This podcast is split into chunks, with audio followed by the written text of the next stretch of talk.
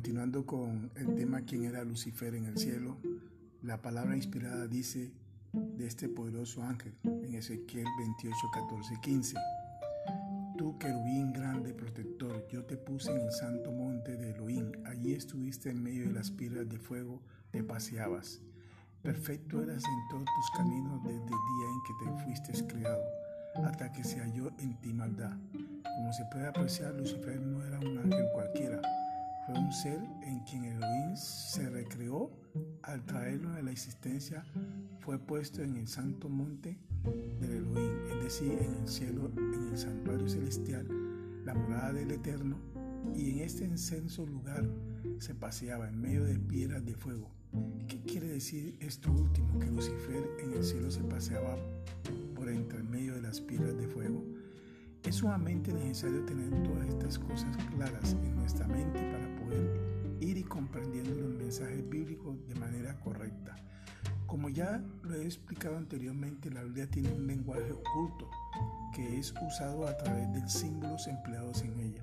De manera que hay que desentrañar la explicación de estos símbolos por medio de la relación de textos bíblicos que solo se consigue leyendo detenidamente y con humildad este libro santo, pidiendo siempre la iluminación del Espíritu Santo, que es quien nos guía a toda verdad. Juan 16.3. Empecemos pues. El símbolo piedras. Nótese que la Biblia usa en plural. ¿Qué significa? Veamos. Primero, la Biblia dice que Lucifer en el cielo se paseaba en medio de piedras de fuego. ¿Qué quiere decir esto? ¿Por dónde se paseaba realmente Lucifer en el cielo? Investiguémoslo. En el Salmo 118, 22 hallamos la siguiente profecía. La palabra piedra que desecharon los edificadores ha venido a ser cabeza de ángulo. En Isaías 8, 14, 15 se vuelve a repetir la misma profecía. Entonces él será por santuario, pero a las dos casas de Israel por piedra para tropezar y por tropezadero para caer, y por lazo y por rec al morador Jerusalén. Y muchos tropezarán entre ellos y caerán y serán quebrantados, y se enredarán y serán apresados. También en Isaías 28, 16 se vuelve a recalcar de esta misma profecía. Por lo tanto, Yeshua el Eterno dice así, he aquí yo he puesto en Sión por fundamento una piedra, piedra probada, angular, preciosa, de cimiento estable, y que creyere no se apresure. Ahora hallemos a Cristo dándoles a sus discípulos unas interesantes parábolas que se encuentran realizadas en Lucas 20, 9 al 18, así. Comenzó luego a decir al pueblo esta parábola. Un hombre plantó una viña, la arrendó a labradores y se ausentó por mucho tiempo. En su tiempo envió un siervo a los labradores para que le diesen del fruto de la viña, pero los labradores le golpearon y le enviaron con las manos vacías. Volvió a enviar otro siervo, más de ellos a este también lo golpearon y afrentado se le enviaron con las manos vacías. Volvieron a enviar a un tercer siervo, mas ellos también a este echaron fuera herido. Entonces el señor de la viña dijo, ¿qué haré? Enviaré a mi hijo amado Quizás cuando le vean a él le tendrán respeto. Mas los labradores al verle discutían entre sí diciendo, este es el heredero, vení, matémosle, para que la heredad sea nuestra. Y le echaron fuera de la viña y le mataron. ¿Qué pues hará el Señor a la viña? ¿Vendrá y destruirá a estos ladrones y dará su viña a otro? Cuando ellos oyeron esto, dijeron, Elohim nos libre. Pero él mirándoles dijo, ¿qué pues es lo que está escrito? La piedra que desecharon los edificadores ha venido a ser cabeza de ángulo. Todo el que creyere sobre aquella piedra será quebrantado, mas sobre quien ella cayere la desvenuzará. Pero bueno, de acuerdo a lo que hemos leído arriba, cabe preguntar, ¿qué significa el símbolo piedra allí usado? ¿Cuál es su importancia que tanto la profecía como el mismo Cristo se ocupan de ella con tanto interés destacándola sobremanera? La primera respuesta precisa la encontramos en Hechos 4.11, cuando nos enseñan, Este es Yeshua, esta es la piedra reprobada por vosotros los edificadores, la cual ha venido a ser cabeza de ángulo. En ningún otro hay salvación, porque no hay otro nombre bajo el cielo dado a los hombres que podamos ser salvos.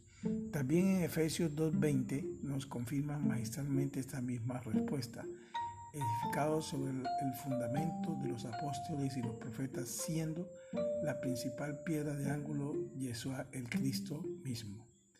Interesante leer Primera de Pedro 2 del 1 al 8. Encontramos como es el apóstol directamente nos, nos va llevando a una manera clara para que identifiquemos sin equivocaciones a Yeshua el Cristo como la piedra viva. Entonces es el Cristo la piedra viva. ¿Qué verdad hemos desentrañado de toda esa relación de texto bíblico que hemos hecho? Cierto que sí, amigo. La sabiduría del Elohim tomó para el caso de esta interesante profecía la expresión piedra, para simbolizar primeramente a Yeshua como el único camino que tenemos para la salvación eterna. Segundo, en Deuteronomio, Deuteronomio 32, 3, 4 leemos lo siguiente porque el nombre del Eterno reclamaré, engrandecer a nuestro Elohim. Él es la roca cuya obra, cuya obra es perfecta, porque todos sus caminos son rectitud. Elohim de verdad y sin ninguna iniquidad en él. Es justo y recto. Ahora estamos viendo que el Eterno, o sea, el Padre Celestial, es roca, o sea, piedra también. Esto se corrobora igualmente cuando leemos 2 de Samuel 22.2 que nos dice, Dijo el Eterno, es mi roca, mi fortaleza y mi libertador. También en el Salmo 82, 26 encontramos lo siguiente. Él, me clamará, mi Padre eres tú, mi Elohim y la roca de mi salvación. También en el Salmo 28, 1 encontramos lo siguiente. A ti clamaré, oh Eterno, roca mía, no te desatiendas de mí, para que no sea yo dejándome tú semejante a los que descienden del sepulcro. Entonces aquí en estos partes bíblicos estamos viendo que también el Padre Celestial es piedra viva, que otra verdad hemos desentrañado de toda esta relación de textos bíblicos que hemos hecho. Ciertamente que sí, la sabiduría de Elohim caso de esta interesante profecía la expresión piedra, para simbolizar también al Padre Celestial.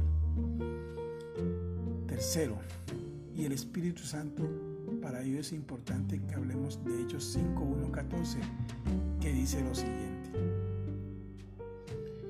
Pero cierto hombre llamado Ananías, con Zafira su mujer, vendió una heredad y sustrajo del precio, sabiendo también su mujer, y trayendo solo una parte, la puso a los pies de los apóstoles. Y dijo Pedro, Ananías, ¿por qué llenó Satanás tu corazón para que mintieses al Espíritu Santo y sustrajeses del precio de la heredad? Reteniéndola, ¿no se te quedaba a ti? ¿Y vendida no estaba en tu poder? ¿Por qué pusiste en tu corazón no han mentido al hombre, sino al Elohim. Como pueden apreciar en este mensaje anterior, el versículo de Pedro y, dice de Ananías, ¿por qué le mintió al Espíritu Santo?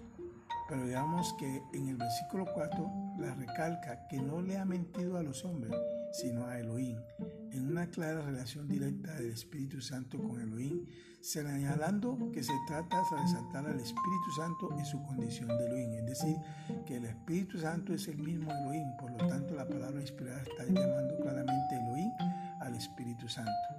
De manera que si el Espíritu Santo también es Elohim y Elohim, como ya lo aprendimos arriba, se llama roca, es claro entonces concluir que el Espíritu Santo es también roca, inspiradora para salvación, es decir, piedra entonces aquí estos otros aparte bíblicos estamos viendo también el Espíritu Santo es piedra viva. De lo anterior se extrae que los tanto la Padre Celestial como Cristo y el Espíritu Santo se encuentran simbolizados en la Biblia por el término piedra. Ahora amigo, si alguno le viene diciendo que hay diferencia, pues que a Cristo lo llaman piedra, mientras que el Padre Celestial y el Espíritu Santo lo llaman roca, es bueno que le conteste que no hay diferencia alguna entre sus dos términos, pues significa lo mismo, y que esa persona se vaya con sus enredos a otra parte, pues que la Biblia Biblia los términos piedra y roca son lo mismo. Además, obsérvese que en el mismo Quido también lo llaman roca en primera de Pedro en 2.18, resaltando aquí el versículo 8.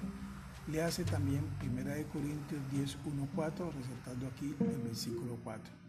De manera que llamar a la simbología bíblica a, las tres personas de la deidad por piedra o roca es lo mismo. Solo hay que llevar el sentido que la palabra Elohim le da a cada término para cada profecía, por ejemplo.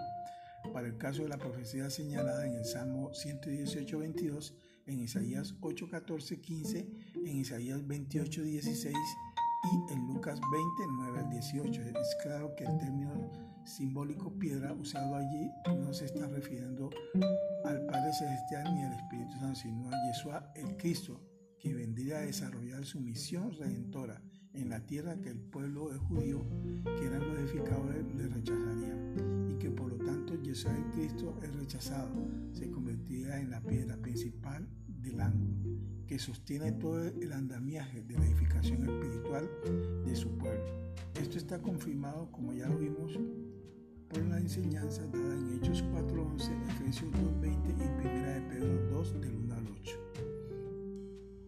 Símbolo fuego, ¿qué significa? Primero, regresando a la oración que estábamos analizando en el sentido de que Lucifer en el cielo se paseaba en medio de las piedras de fuego, ¿qué simboliza ahora esa expresión fuego aquí usada? Interesante, ¿no? Para empezar, leamos lo que en respecto nos dice los siguientes pasajes bíblicos. Deuteronomio 4:24, porque el Eterno y Elohim es fuego consumidor. Hebreos 12:29, porque nuestro Elohim es fuego consumidor. O Elohim, el Padre, es fuego consumidor. Lo vemos en este solo ejemplo bíblico. Estuve mirando hasta que fueran puestos tornos y se sentó un anciano de días, cuyo vestido era blanco como la nieve y el pelo de su cabeza como blanca nieve su trono llama de fuego y las ruedas del mismo fuego ardiente. Un río de fuego procedía y salía delante de él. Millares y millares se veían y millones y millones asistían delante de él. El juez se sentó y los libros fueron abiertos. Daniel 7 del 9 al 10. Segundo, leemos segunda de Telanonicenses del 1 al 6 al 8. Porque justo delante de él pagar con tribulación a los que atribulan. A vosotros que sois atribulados, daráos reposo con nosotros cuando manifestéis. Al soberano Yeshua desde el cielo con los ángeles y su poder, en llama de fuego para dar retribución a los que no conocieron al Elohim ni obedecen el Evangelio de nuestro soberano el Cristo. De lo anterior, se desprende la enseñanza que cuando Cristo venga ahora a segunda vez, se va a manifestar en llama de fuego, lo que indica que Cristo es fuego también. Tercero, leemos Hechos 2 del 1 al 4. Cuando llegó el día de Pentecostés, estaban todos unánimes juntos, y de repente vino del cielo un estruendo como el viento rocío soplado, al cual llenó toda la casa donde estaban sentados y se le aparecieron lenguas repartidas como de fuego, asentándose sobre cada uno de ellos. Y fueron todos ellos llenos de Espíritu Santo y empezaron a hablar otras lenguas según el Espíritu les daba para que hablasen. Ahora el mensaje bíblico anterior nos da la interesante enseñanza de que el Espíritu Santo se manifiesta también en fuego, lo que inmediatamente nos lleva a asegurar que el Espíritu Santo es fuego también. ¿Qué simboliza el fuego también? Leamos Amos 7:4, así. El eterno soberano nos mostró así. He aquí el eterno soberano llamaba para juzgar con fuego. Y su consumió gran abismo y consumió una parte de la tierra. Leemos ahora Hebreos 10, 26, 27 así. Porque si pecaremos voluntariamente después de haber recibido el conocimiento de la verdad, ya no quedaba más sacrificio por los pecados, sino una horrenda expectación del juicio y del borde de fuego que ha de devorar a los adversarios. Igualmente encontramos en el pasaje 2 de Pedro 3.7 que nos dice, pero los cielos y la tierra que existen ahora están reservados por la misma palabra guardados para el fuego en el día del juicio y de la perdición de los hombres impios.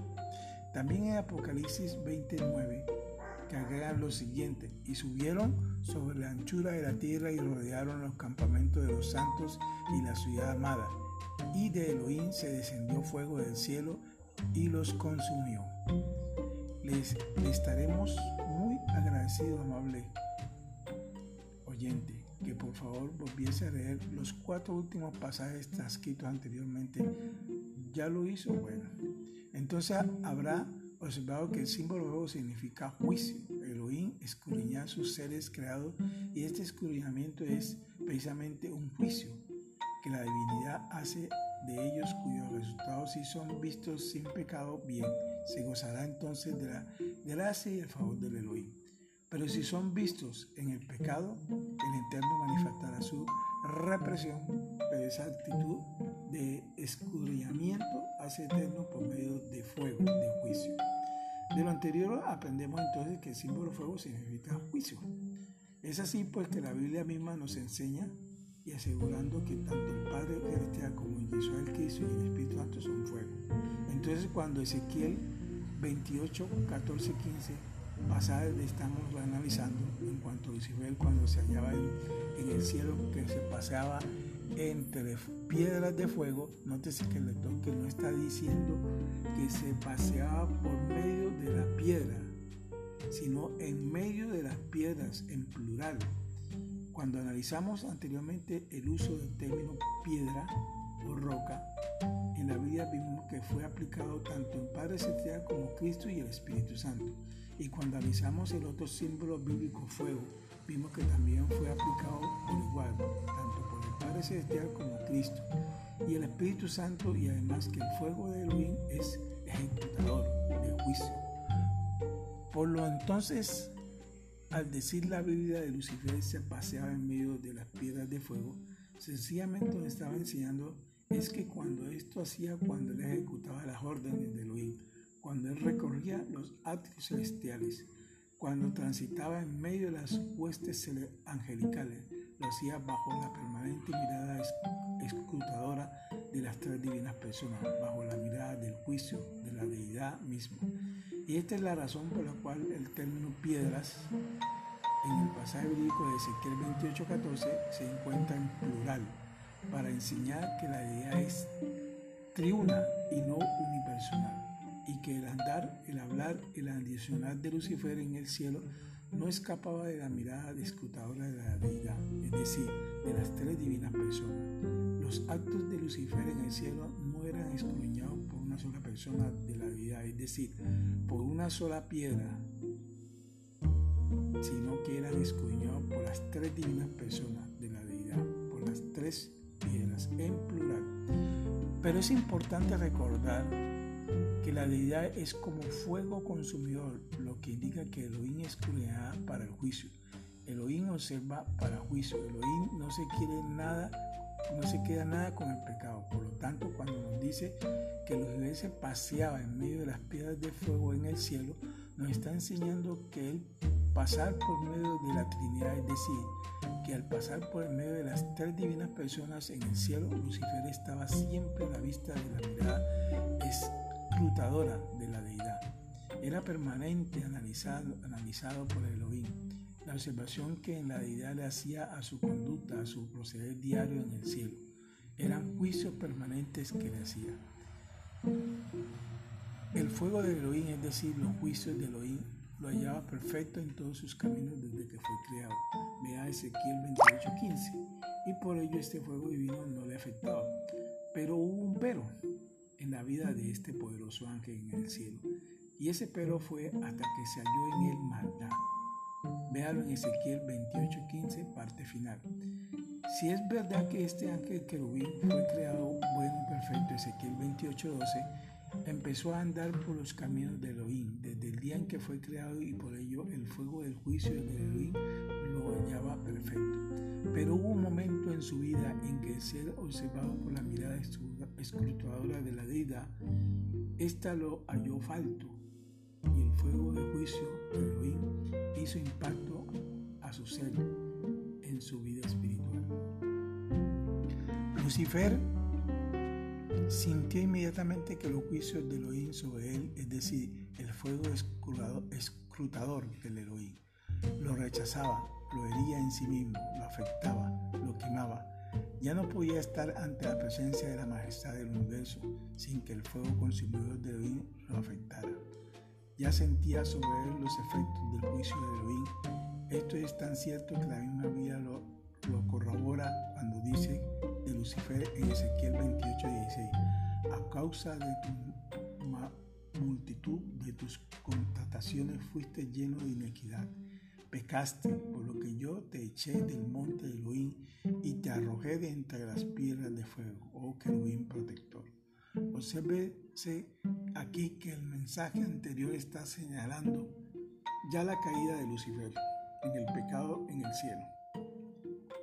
Y por esta causa fue echado del monte de Elohim, o sea, del cielo. Véase Lucas 10, 18, Apocalipsis 12, 12 7, 9 y 12 fue arrojado de entre las piedras de fuego, es decir, fue arrojado de la presencia de la deidad, de la presencia del Elohim, el fuego consumidor de la deidad.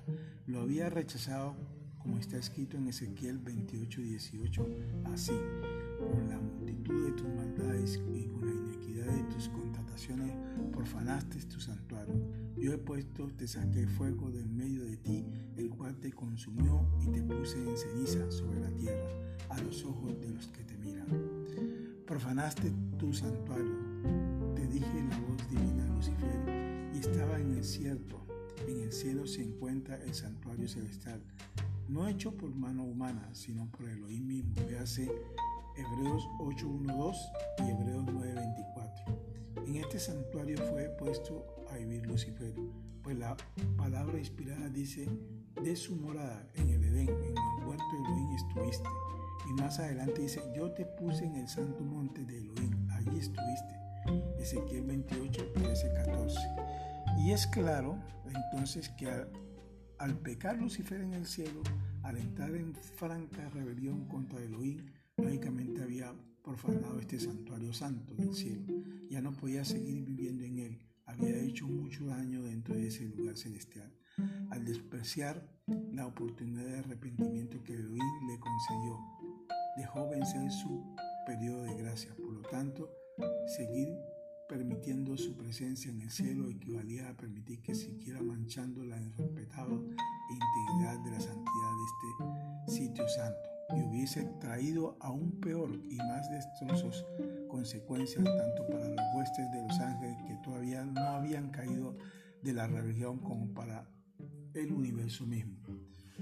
Cuando la Biblia dice yo pues saqué fuego de en medio de ti, el cual te consumió y te puse en ceniza sobre la tierra, a los ojos de todos los que te miran, Ezequiel 28, 18, nos está corroborando que el pecado de Lucifer en el cielo, la mirada del fuego, la mirada del juicio de la deidad, lo sopesó y lo halló ya falto, lo halló ya no perfecto, todos sus caminos y lo halló en pecado.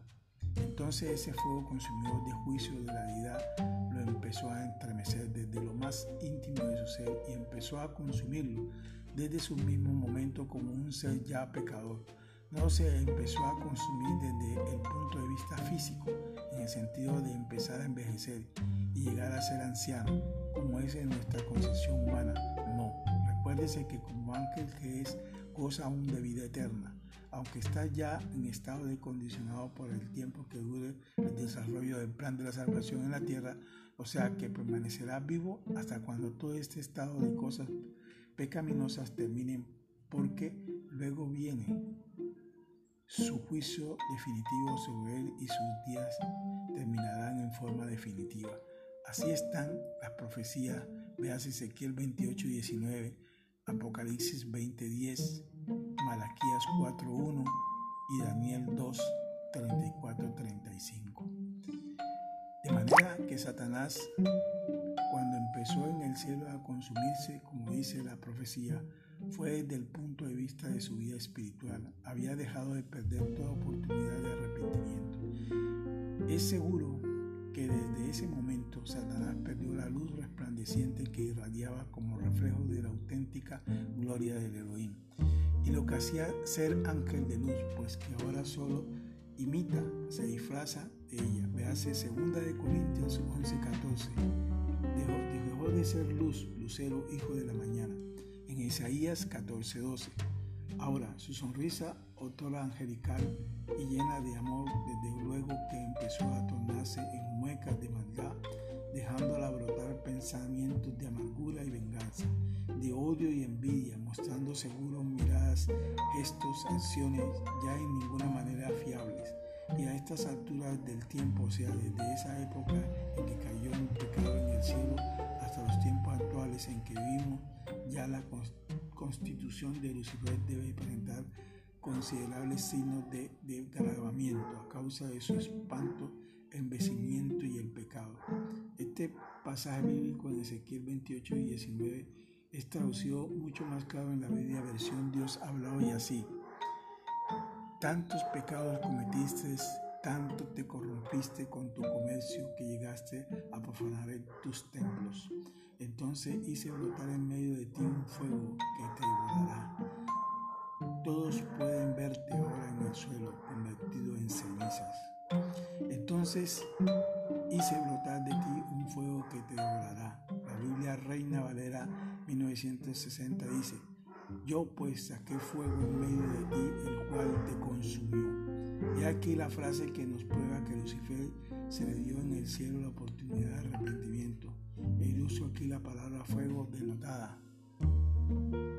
Juicio pues así nos lo enseñó la palabra inspirada en Amos 7.4, cuando nos dice, el eterno, el soberano, me mostró así, he aquí el eterno, el soberano, llamaba para juzgar con fuego, y consumió un gran abismo y consumió una parte de la tierra. Oigamos lo que aquí está diciendo, que el eterno juzgó con fuego es decir, la expresión fuego es símbolo usado aquí para significar juicio. Es así entonces que en el momento en que la Biblia dice que el Eterno en el cielo hizo brotar fuego en Satanás, indica que le hizo un juicio a Satanás, o sea, que le dio la oportunidad de que se arrepintiera, pero Satanás no se arrepintió y entonces ese fuego lo consumió. Es decir, que de ese juicio salió Satanás condenado. Y por ello dice Ezequiel 28, 17, yo te arrojaré por tierra. Es decir, ya Satanás no podía permanecer más en el cielo y fue acabado y expulsado desde el cielo a la tierra. Apocalipsis 12, 7, 9. El Elohim dejó de escapar de su boca una extraordinaria esperanza para el universo y en especial para los habitantes de la tierra que le seamos fieles a su santa enseñanza cuando en Ezequiel 28, 19 dijo, dirigiéndose a Satanás. Espanto será y para siempre dejarás de ser. ¿Qué esperanza? Este ser infernal tiene sus días contados y no permanecerá para siempre en este mundo haciendo daño. Cuando los tiempos se cumplan, que ya está muy cerca, entonces este ángel demoníaco, junto con todos sus huestes de ángeles malévolos que logró convencer en el cielo, cuando comenzó su rebelión contra Elohim y que fueron echados junto con él a la tierra, recibirá el justo castigo que se merece al final de todo este, todo este estado de cosas. Es a saber el exterminio total y definitivo. Amén.